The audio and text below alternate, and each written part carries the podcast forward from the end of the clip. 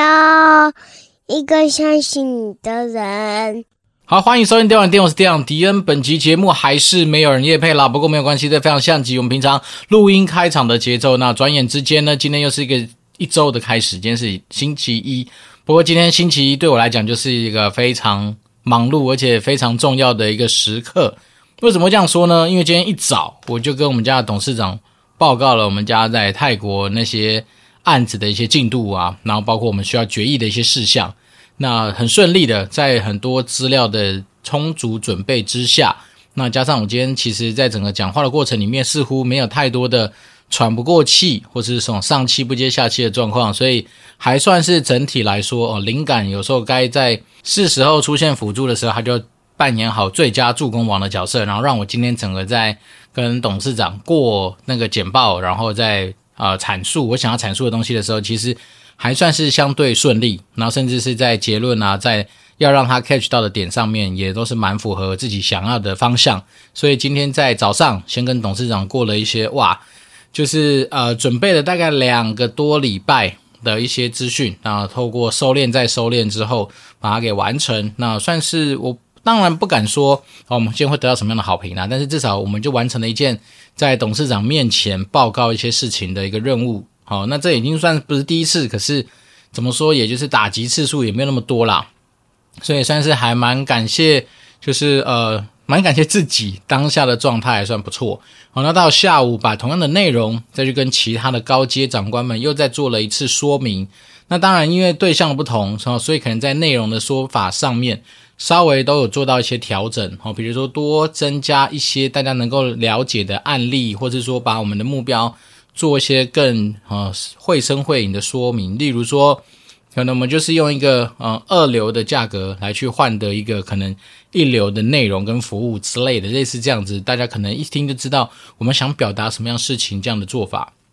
那整体来说，方向上面、结果上面还算是蛮开心的哦，因为至少让我自己这个阶段的 milestone 算是画上了一个简单的一个小收获。好，至少我们可以让我们的专案再继续往下走了，而不是说一直卡在说，哎，需要再去评估，需要再去收集资料，需要再怎么样这样子这种比较打高空，比较没办法抓到我们想要往下去走的方向的一些回馈。所以至少今天对我来讲，也一方面是在很多长官面前。又再次的把我们一个需要完成的任务给完成，那我自己是觉得还蛮开心的啦。虽然说这个周末也因为要完成这件任务，然后所以不得不花很多的心思在这些资料的准备上面。那当然，一方面除了资料准备上面之外，我觉得说不挂心是骗人的，所以你还是会脑袋里面在思索说，诶，我在这个地方我要讲什么，我大概要怎么样去铺陈这些东西，所以你还是会有很多的呃事项在脑袋里面转啊转。所以这也能导致说，我今天就算 Diablo Four 就是暗黑破坏城四上线之后，我都没有办法花太多的时间，好好的去徜徉在这个游戏世界里面。好，变成你心思还是比较没办法那么专心在打游戏。那当然，一方面是现在自己的角色跟自己的身份也不太不一样了啦，不像以前说你可以。啊，四十八小时、七十二小时，直接完全沉浸式体验在里面。现在没办法，现在可能是抱着儿子、抱着女儿这边打电动啊，然后玩一玩之后，女儿就说无聊，不要再玩了，他就说不要、不要、不要再看。像我随便说，你现在只能够利用深夜哈，比如说先陪儿子睡觉，也许是九点多、十点入睡，睡到晚上十二点、一点起来，然后打个电动打到三点。然后像我昨晚上是起来改报告，因为我一直想说，有些地方是不是可以再更加的精简，或是更加的。把格式弄到是一致，好，那我们就说嘛，其实我们以前在做简报的时候，过程就是希望说能够让大家尽量把我们想要讲到的重点用一致性的方式来表现。然后举举例而言，比如说你当你看到我用浅蓝色或是那种就是比较亮蓝色的字体的时候，你就会知道是这个页的重点。那当你今天看到我在哪些地方，如果说有些格式上面的加粗，你一看到就知道说这会是这个页的重点。好，所以我尽量让很多东西的表现、表示，好，那这些细节啦，就是能够抓的一致。那这东西都是希望说，能够在资讯庞大量体下的一个简报，能够在更更短的时间，透过非文字或非语言的沟通，能够让大家知道说，哦，原来这东西是这样子的一个呈现。因为说真的，我们就是在做一个算是建筑工程内容上面评断的一些简报，所以它的。面向是方方面面非常多面向的一些项目的比拼，那甚至是很多资讯上面的一些整理。好，那当然，我觉得当然技巧就是以前跟大家说过的。其实我今天在做简报的时候，一开始我就是用大概一百三十八的字体，然后打上四个字：拆解、比较。所以我一直在做的事情就是这样。好，那这个东西已经跟大家讲到，不想再讲的，就是有关于资料分析的大精神，其实就是两件事情：拆解跟比较。那所谓拆解，就是说你今天把一个看似很混沌的、看似很大项目的东西，你怎么样去把它拆到很细，可以来作为比较。那拆解的过程里面，其实还有一个精神，就是说我们要把它拆到 apple to apple 的一个对照。哦，因为有的时候，如果当你今天拆完之后，你没有把它做分类，没有把它做整理，那其实也很难去达到资料分析的一个效果。所以拆解完就是要比较，那比较的过程就是让大家在同一个水平线上面，同一个基准点上面去做这样子的一个比较。那这样子的话，就会让看的人或是资讯接收的人就更加清楚的知道说你要表达的东西是什么。所以这个案子之之所以会整理这么久啊，一方面是当时候各个厂商给我们的资料其实是很多元的。那当然，我就是觉得说。与其在那边瞎想，不如直接全部把它给展开。所以我把很多的细项的东西都展到一个我觉得是可以拿来做对标、彼此比较的一个地步。所以那时候光 A4 纸是印不完的，我们印了一张 A3 纸，然后上面全部满满的都是这些项目的内容。那当然也利用这样子的一个东西，今天在跟我们家董事长报告的时候，我就搭配着实体的使用。有时候有一页我就讲到说，我们既然要做拆解跟比较。好，所以我就是把所有的细项直接拆出来，展开在这张 A4 纸上面。诶，不是 A4，A3 纸。所以当你刚拿到 A3 纸的时候，因为你已经很多人大部分都习惯拿 A4 的大小的纸张嘛，所以今天拿到这个 A3 的纸张的时候，光是视觉上面的效果，你就会知道说，哇，原来这家伙要把这些东西拆到这么细。好，这个东西其实是我刻意安排的一个桥段。因为想要让我们家董事长知道，说我们真的认真真真的有在做事情，我们认真的有把我们想要打传达的这些精神南瓜在我们今天所操作的事情里面，所以今天就是用这样的方式来去做很多的铺陈。那真的是非常感谢自己啦，哦，就是说让还有当然就在这个专案上面协助我很多的一些团队伙伴们啊，那我们让我们就是能够顺利的往下走。那当然这只是一个开端，因为接下来一定会有更多需要去。做讨论跟沟通的事情，不过我想这个东西可能也许用到的技巧或者之后用到的沟通方式就不会像是现在需要做比较这样，而是说你可能针对某些项目去做清楚的说明跟发想跟规划跟思考，大概是这样。好，所以今天一开始呢，就就把握一些时间，把自己今天的一些收获跟自己现在当下的一些心情给记录下来。那不知道大家有没有办法感受到，说我今天其实声音应该是相对喜悦啦。哈，所谓喜悦是说，诶，至少。我们的 milestone 对我们这种 PM 魂人来说，milestone 能够进展到一个阶段，至少有一个结果的时候，你就会觉得哦，yes，就是那种感觉是非常舒服的。好，那当然，另外当然接下来就是很多的事情在陆陆续续会发生。好，那今天除了一开始跟大家分享完这件事情之外，那跟大家聊一聊电动车的世界。好，为什么呢？因为上礼拜我去算是我们公司有个内部训练的课程，然后他请了一个算是在。在车界吧，应该算是资历蛮资深的一个商品企划还是什么经营开发部的一个讲师吧，来跟大家介绍一下电动车的世界。那当然，很多并不是他实际上他们公司负责专案，但是因为他毕竟是讲师，所以他就先帮我们去做了很多电动车世界上面资讯上面的统整。好，那这东西我觉得就像是一个大补帖或是懒人包一样，就是透过一个下午的时间，就让我们对电动车的领域里面的一些东西有一些初步的认识。那当然我没办法像他这么厉害，然后从头到讲到尾，然后搭配投影片讲很多的内容。那我只能说，这我自己还有印象的一些重点部分，跟大家做一些分享。好，那当然，首先电动车这东西已经绝对不是什么要去要不要去探讨它未来你接不接受它的问题，而是说它就是一个未来一定会发生的事情。为什么？因为今天各国政府。都在设立很明确的一个时间点哦，在二零三零、二零四零不等的一些时间，要把那个燃油车给做一个淘汰，所以你可想而知。像台湾就是二零四零年之后，基本上不发新的燃油车的牌照嘛，所以就代表说，从那个时间点切分之后，你基本上可能买不太到燃油车，要不然你就是要透过一些很奇妙的管道，然后才能够取得燃油车，或是说你可能从二手车市场去交易才能够取得它。那新车牌照基本上不发给燃油车，这是台湾政府的法令。那有些国家像欧洲，有些国家甚至二零三零年哦更早。他可能就要把这些东西开始去落实。所以在这样的一个前提跟趋势之下。其实探讨电动车，像有些还没靠背说啊，电动车里里程是一个问题啊，续航力是个问题啊。其实那些东西应该都不是问题，问题的是讲这些话的那个人。然后再来是说，大家常常很多酸民会酸言酸语说，你看电动车其实它在那个开的时候看似没有呃没有排烟，但是它其实在什么发电的过程里面，那些工厂都很污染。好，这时候我觉得就是蛮有趣的一个嗯、呃，那讲师讲了一个蛮有趣的一个案例，他就是说，其实这种东西就像是你今天如果是。集中控管的时候，你总是会比较好去处理它。那你越是分散的时候，你就感觉说，其实就算我同样一包量体，但是你分散的时候，它其实产生的状况是更加的复杂跟麻烦。那所以说呢，再是说，他们其实有一个很明确的一个数据，告诉大家说，你一台电动车从你的原物料的取得，从一路让它的整个整个生命周期啊，包括说它后续的一些状况，全部算下它的碳排量，其实。还是比传统的燃油车少，非常的多。好，这东西，所以我就说，其实这东西有些时候都是一些酸民在不懂的情况下，拿这个似是而非的答案那边吓唬人。但另外一个，他那时候举的例子，我想到就是蛮有趣的，他是说，你把它想象成，其实人类的粪便量。其实应该都是一样的，因为你每天就是吃喝拉撒嘛。但是呢，如果说你今天没有一个呃完善的污水处理，你没有去走到集中式处理的话，其实你可以把它想象成你就是到处排便。好，那你就知道，如果假设电动车跟燃油车的状况是一样，就是你今天是集中式的在发电厂把它排光呢，还是比较好管理呢？还是说你今天让这个像是燃油车一样到处去排？对，所以这样举例你就能够懂了嘛。你当然还是走一个污水。处理的一个系统，那就跟你今天在发电厂一样，其实你还是经过一些呃废气各方面处理的一个过程。集中管理就是它的好处，就在这个地方。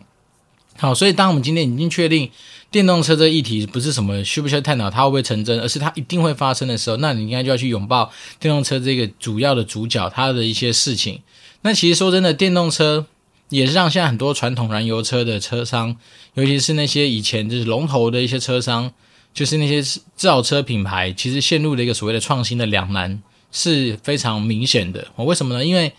说真的，很多传统车厂，我们就随便举 Toyota 好了。为什么大家会发现，哎，其实 Toyota 在电动车的一个布局或电动车的一个发展上面，其实相对于新创的那些电动车品牌，或是说一些欧系品牌来的更加的慢。其实很大的原因就是来自于是说，当我今天我主要的收入跟主要的业务是来自于现在传统燃油车的世界。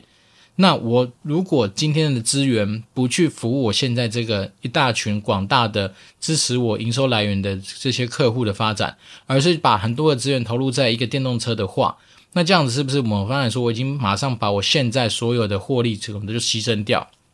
所以创新的两难，它其实就点出说，很多时候一些传统大企业在面临到这种新兴的一些东西的时候，它自然它会有它的一些困难跟阻碍。所以这时候你就能够去想象说，Tesla 的力量到底有多强？为什么？因为它又是主打的就是没有包袱的新兴的一个车厂，然后再来是它拥有的一些技术，跟它目前获利的状况，其实已经开始超越很多中国的车商。为什么这样说呢？因为大家都知道，中国其实除了比亚迪之外，就魏小鹏嘛，诶，魏小李啦，魏小李说错，魏小李就是蔚蓝汽车、小鹏汽车跟那个理想汽车。那魏小李这这几家加上刚刚说的比亚迪，其实都在亏钱当中。因为他就是就那个讲讲师，他就拿到一些数据分享给大家。其实，在去年唯一开始透过卖电动车有赚赚到钱的，其实就是 Tesla。好，那像是刚刚讲那几个品牌的电动车，如果不是在政府，比如中国政府有大力支持跟补助的情况之下，其实他们本身。对于电动车这些东西的销售，他们是在亏钱的。为什么会这样说呢？因为电动车的开发成本是非常高的。好，一台电动车，它的整个车型从无到有，经过一堆认证，经过一堆就是完善到最后可以量产上路的话，它大概是两百亿。左右的一个资金量体，忘记是两百亿美金，两百亿台币，总之就是非常大。那这东西不用去记它绝对数字，那它的数字大概就是传统燃油车的两倍。也就是说，如果今天假设电动车是两百亿，那大概传统燃油车就是一百亿。所以呢，依照这样的量体来说的话，你就会知道说，其实电动车它在开发成本非常高的情况之下。绝对不是说你今天小小的一个企业，或者说你今天一个传统车厂想转就能够转过去的。为什么？因为它的那个成本真的太高了。所以当你今天还没有办法得到一定的规模经济之前，其实大家都还是在烧钱苦哈哈。然后再来是那时候还有问到一个问题是说，那台湾究竟有没有机会自己弄出自己的电动车，然后怎么样？那那个讲师当天就直接明白讲说，以台湾自己的内需市场，要养一个电动车的车型是不太可能的。为什么呢？因为假设你今天一个电动车是两百亿，那摊提下来可能就是要卖到大概四十万、五十万辆车子，它才能够呃回本。那以台湾一年的汽车销售量，呃，一年汽车制造量也大概就是四十几万台的一个状况，而且是全部品牌加起来，那你就知道说，如果单就一个车型，你很难是达到这样子的规模经济嘛，所以一定是要外销。那偏偏现在台湾在电动车。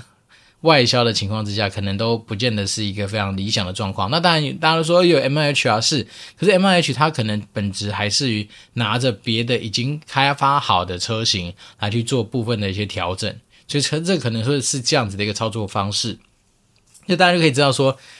不得不在这个时候，我就觉得说，哇，我必须要增加对于 Tesla 的信仰啊！为什么？因为 Tesla 第一个它已经开始获利嘛，可以获利之外。当然，Tesla 以前赚钱的管道不是只有卖车子，它主要还是来自于它碳权的交易。但是它现在可以光靠它卖车子本身，就是它制造车子本身这边已经开始有些获利的话，你就知道说，对于它来讲，它搞不好已经跨过很多车厂目前没办法跨过去的门槛。好，那再来是说，当大家都很喜欢讲说什么 Level 几啊、Level 一、Level 二、Level 三这些东西，包括自驾车的一些技术的时候，它有一个有趣的一个资料，就是说，如果我们以 Google 或是那个。总之，就像那主要发展电动车比较夯的那几个品牌，他们所拥有的那个就是无人驾驶车的资料，他们在那实验场域或者哪里，他们拥有的那些资料，其实都远不及 Tesla 他们现在在整个他们电动车啊自动驾驶上面收集到的资料量。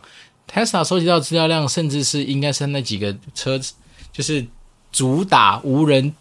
无人车。呃，无人驾驶的自动车的数据量大概是用几十倍来算吧。那我们都知道嘛，当你今天要能够让这种无人驾驶这种东西能够更加的蓬勃发展，肯定你的资料量要非常大，它才能够去发挥它这些所谓自动驾驶啊、AI 辅助啊等等等这样子的一个呃效果。所以，变是说那天听到这几个东西之后，就觉得说哇，原来。电动车真的已经不是我们大家想象中的那个议题，就是说好像还在那边处在说要不要去面对它，不是，你是强迫要被它给征服啊。所以就是说，尽早知道这一种是好。然后再说电动车，因为它整体来说，它的整个机械作用原理就是跟传统燃油车不一样嘛。传统燃油车有内燃机，有引擎，有一些我们大家熟悉的一些驱动装置。那电动车它很单纯，里面其实不外乎就是三个电嘛。电机、电控跟电池，好，那电机你把它想象成就是我们所谓的，诶，马达，那也就是它的整个核心的一个算是主要动力输出的单元。好，那讲到这个马达，这马达就神了，就是说以电动车跟传统燃油车的比较的话，他那时候放了一支影片嘛，就是那个布卡迪那一台车子，大概打造金额是一点五亿吧，然后它零到一百的加速度是二点四秒。然后，但是另外一个是 Tesla 出的一台 Model S 的特规车，它就是未来跟这台车做比拼，它的造价大概是五百多万。好，然后它零到一百只要二点一秒。但这这就是电动车的特性，因为电动车它在非常短的时间之内，它的功率就可以直接杀到最高。等于说它在很短的时间之内可以拉到最高，它可以省去了很多传统燃油车必须要透过一系列物理的或是相关的特性的转换，它才能够发挥出它的最大功率。那在有有这个大功率，在短时间之内能够爆发，这个就是所谓的马达。的一个效果嘛，就像大家如果在路上你看到 Gogoro，它起步就是比一般的摩托车快嘛，然后电动车也是啊，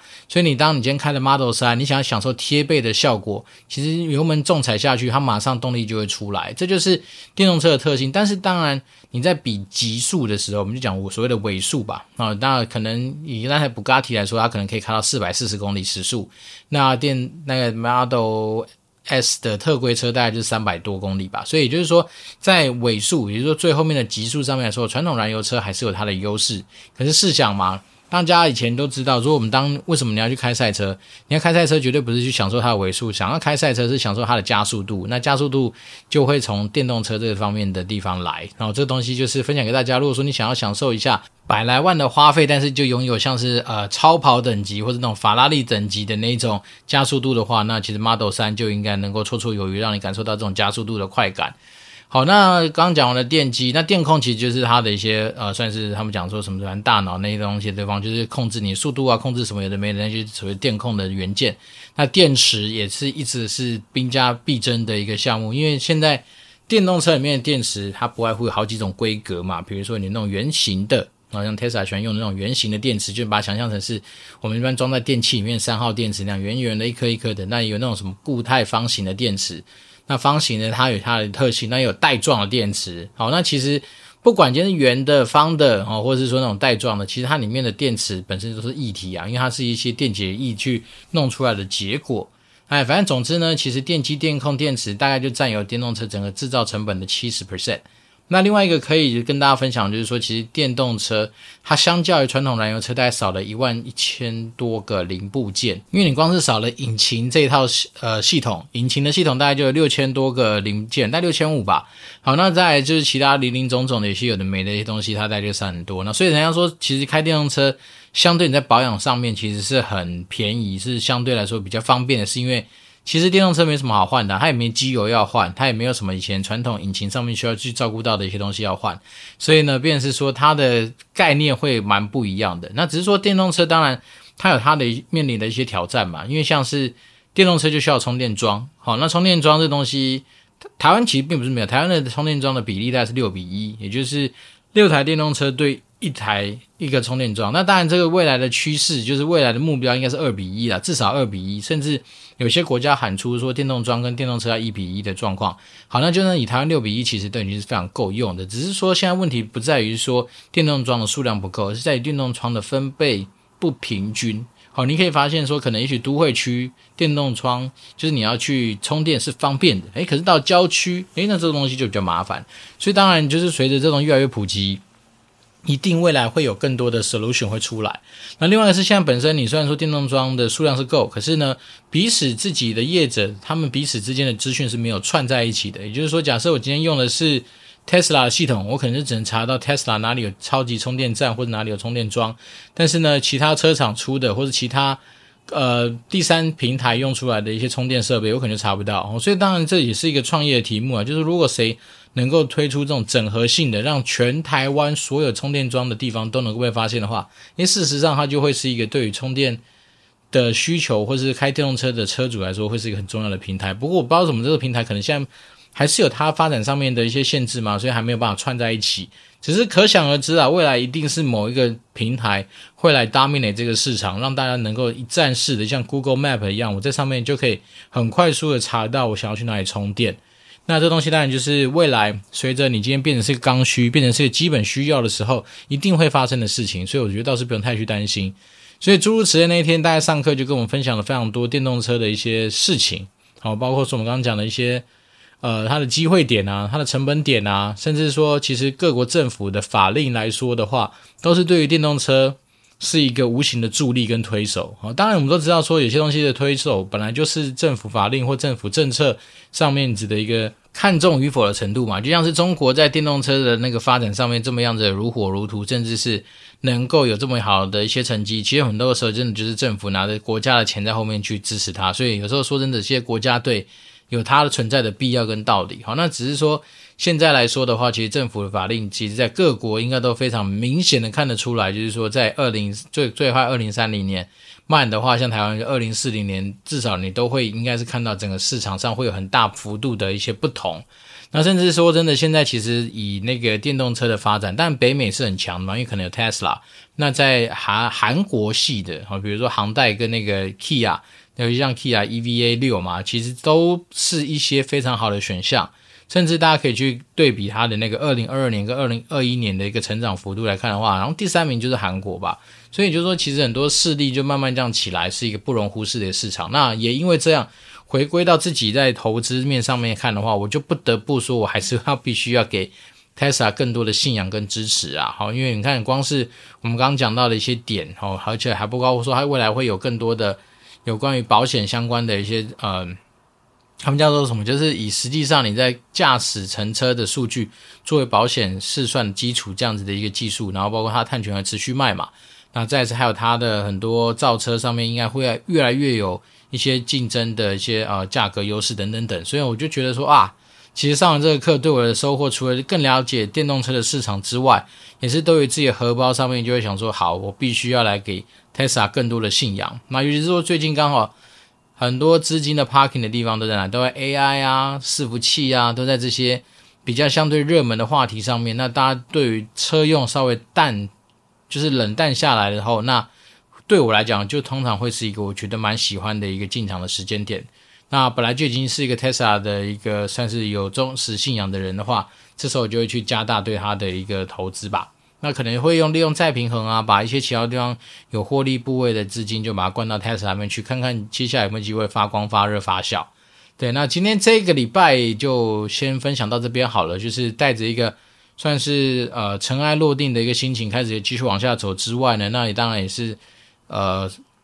拜公司的。教育训练资源，让我们对于电动车的领域有更加的了解，所以我觉得我个人是会蛮拥抱电动车的时代啦。只是说现阶段，当然我自己才去年才刚换车，而且换传统燃油的五加二的七人座。那当然未来也会期待说，在电动车的选项上面，会不会有更多这样的车子的车型可以出来？那我们当然就指日可待吧。对，那再就是如果大家有什么想要呃交流，或者对电动车的领域比较不了解，想要去多。希望我们之后分享一些东西的话，当然都欢迎透过 Apple Podcast 五星留言给我，那我就会竭诚的为大家服务。那再就是祝福大家有个愉快一周。我是店长，哎，我这边是电玩店，我是店长 D，我们就持续保持联络喽，拜拜。